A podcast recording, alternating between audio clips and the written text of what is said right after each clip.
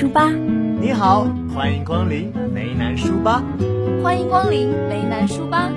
欢迎光临梅南书吧。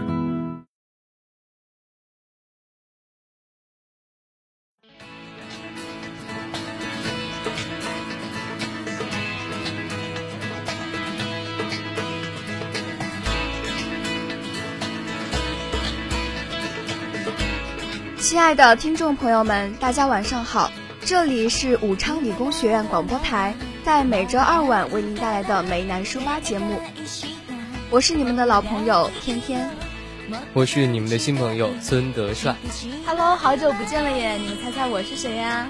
你就是传说中的名侦探周杰。什么名侦探啊？我只是一个小小的主持人好吗？你干嘛突然说到名侦探啊？因为最近我迷恋上了一本书，这本书呢，它是一本推理小说。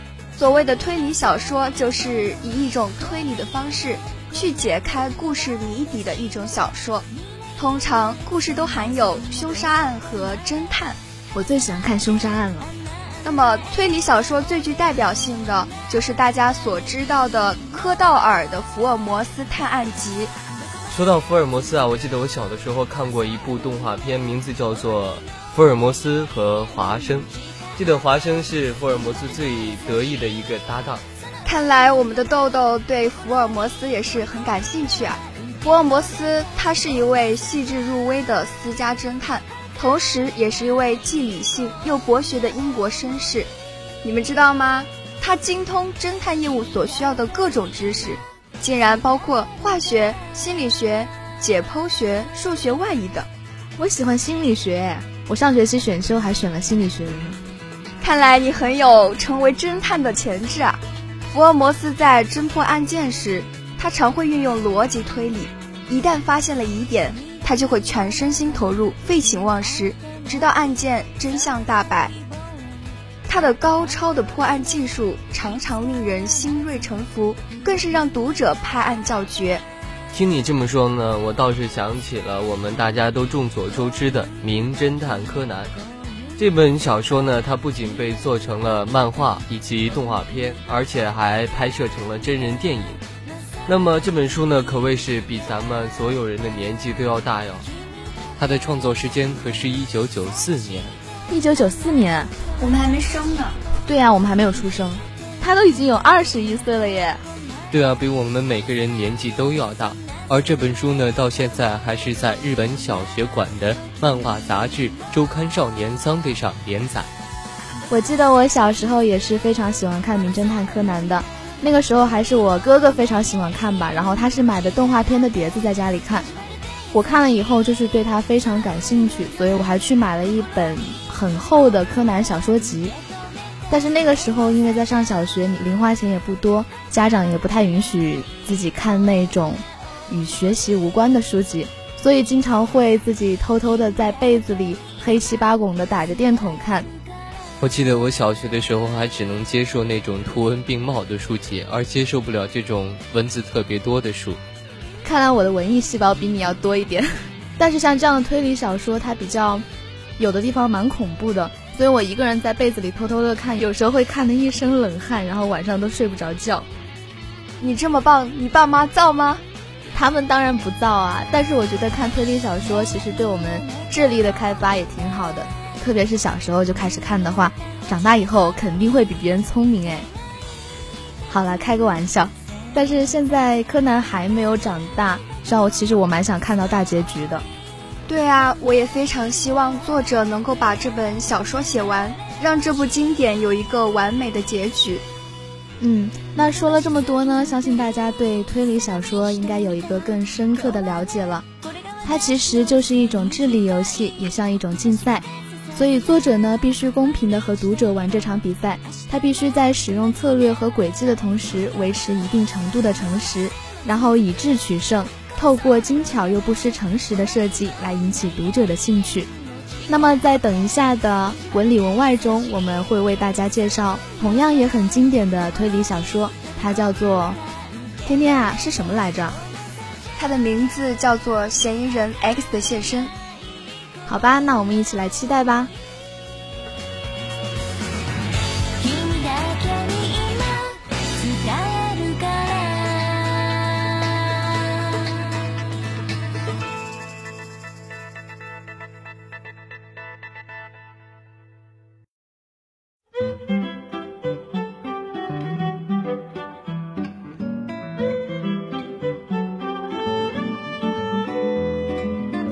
书外人生，文里文外，与你一同分享。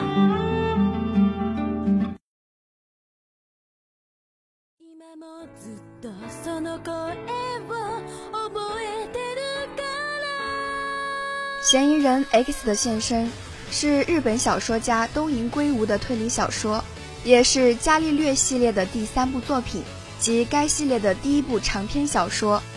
于二零零三年开始连载出版，之后各大出版社开始出版发行。该书是日本有史以来唯一一部囊括三大小说排行榜年度总冠军的顶尖杰作。二零零八年，该小说被改编为同名电影。东野圭吾，日本著名作家，一九五八年出生于大阪，以第三十一届江户川乱步奖。获奖作品《放学后》出道，开始扬名立万，二十年作品逾六十部，《秘密》《白夜行》先后入围日本直木奖。二零零六年，嫌疑人 X 的现身，终于捧得日本文学最高荣誉直木奖。东野圭吾前期作品多写的精巧细致，随着写作功底浸润日深，尤其是《白夜行》之后，笔锋日渐老辣。文笔险加雕琢，叙述简单凶狠，情节跌宕诡异，故事框架几乎到了匪夷所思的地步。至巅峰之作《嫌疑人 X 的现身》，叙述与推理均已炉火纯青，最好的轨迹，无懈可击的推理，恰当的伏笔，以及最普通但不易猜透的悬念，受到大奖评委的莫大青睐。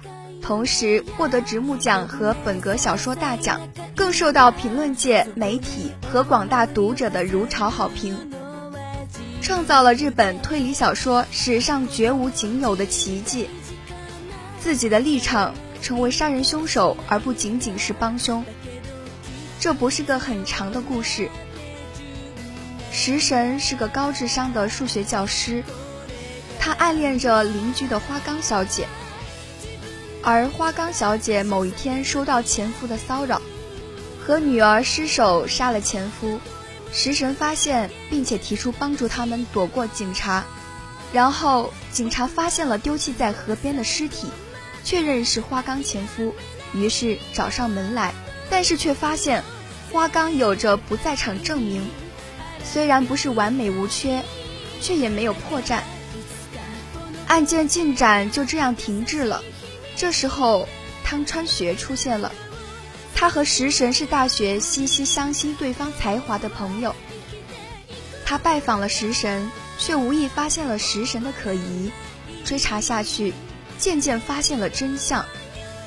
故事进展到这里，大约已经百分之七十了。读者有些经验就可以发现，这个小说的书名剧透了。谁是 X？没错，就是食神。他挺身而出，自首了。这是他拯救花冈母女的最后杀招。如果只是这样的剧情，是不是太简单了？汤川学对食神的痛惜，并不是他替罪自首这么简单。看到这被揭开的双重真相时，我不禁抖了下。实际上，花冈杀死前夫是第一天晚上，但是警察询问他们的时候。却是问他们在第二天晚上的不在场证据，所以警察永远无法断定他们说的是谎言。他们说的的确是真话，是真正的不在场证据。这是为什么？因为那个被发现的尸体，并非花岗前夫，只是个流浪汉，而食神在第二天晚上杀了他，毁容，制造假证据，让警察以为他就是失踪的花岗前夫。真正的花冈前夫的尸体被食神切碎扔海里去了，这才是食神真正的现身。为了这一场谋划，他把手伸向了无辜者，他献出了自己的客观立场，成为杀人凶手，而不仅仅是帮凶。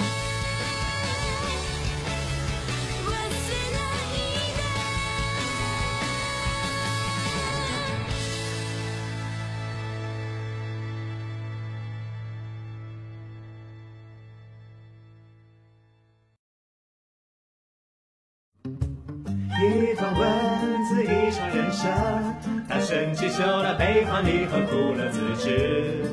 书是生活活得精彩，去往一风的人物，还看今朝有。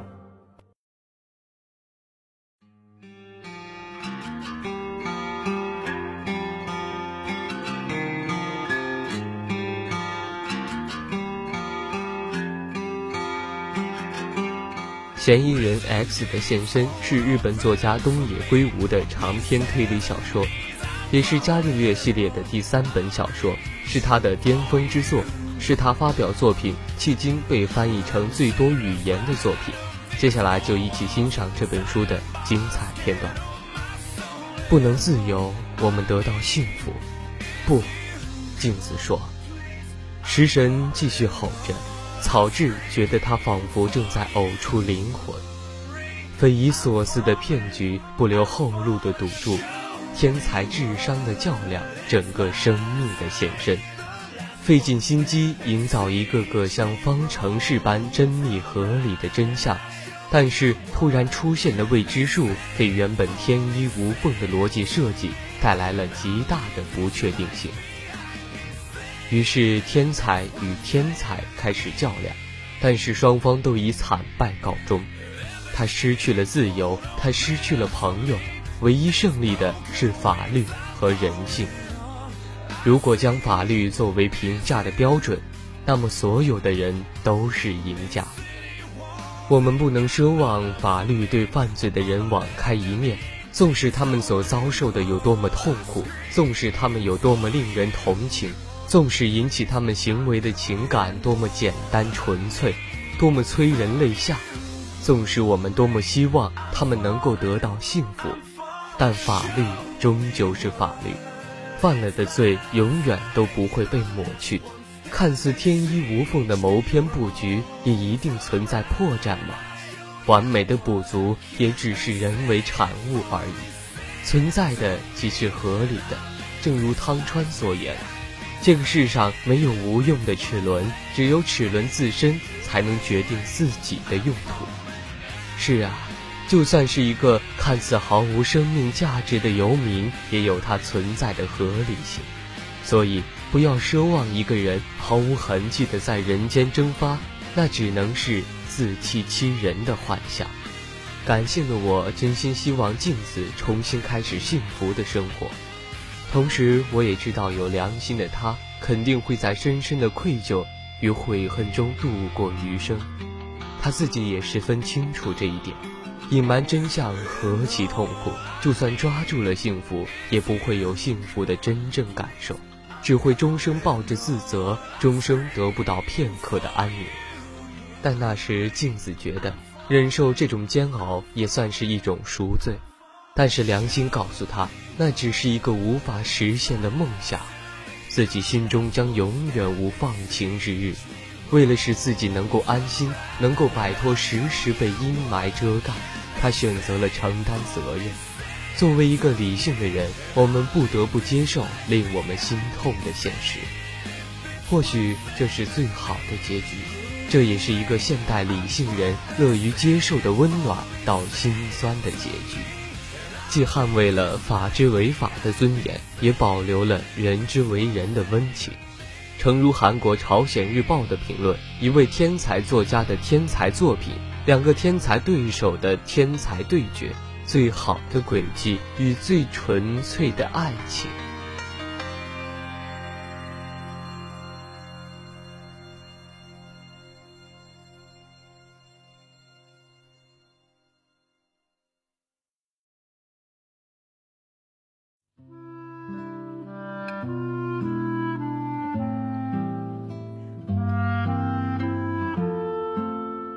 下面让我们一起来看一看本周内读者们都读了些什么吧。五月十一日夜，清晨的气息。荒野中的清晨是享受嗅觉的时光，在清新的空气还没有与风和刺眼的阳光掺和在一起之前，筛选出它那纯正的气息。此时，无论你在何处，都能发现值得记忆的东西。五月十三日傍晚，倾城之恋。因为爱过，所以慈悲；因为懂得，所以宽容。如果你认识从前的我，那么你就会原谅现在的我。生在这世上，没有一样感情不是千疮百孔的。五月十四日中午，风和雨，凄风冷雨中独自徘徊，脚下的泥泞，眼前的风雨。仿佛身处在悲怆的地狱，但我选择前行，因为地狱不过是天堂的镜像。前方等待我的不会再是虚拟的地狱，而是美丽的天堂。那风和雨，便是春风和暖阳。五月十六日傍晚，因为平淡，我们的爱情有时会游离原本温馨的港湾。因为好奇，我们的行程会在某个十字路口不经意的拐弯。就在你意欲转身的刹那，你会听见身后有爱情在低声的呼唤。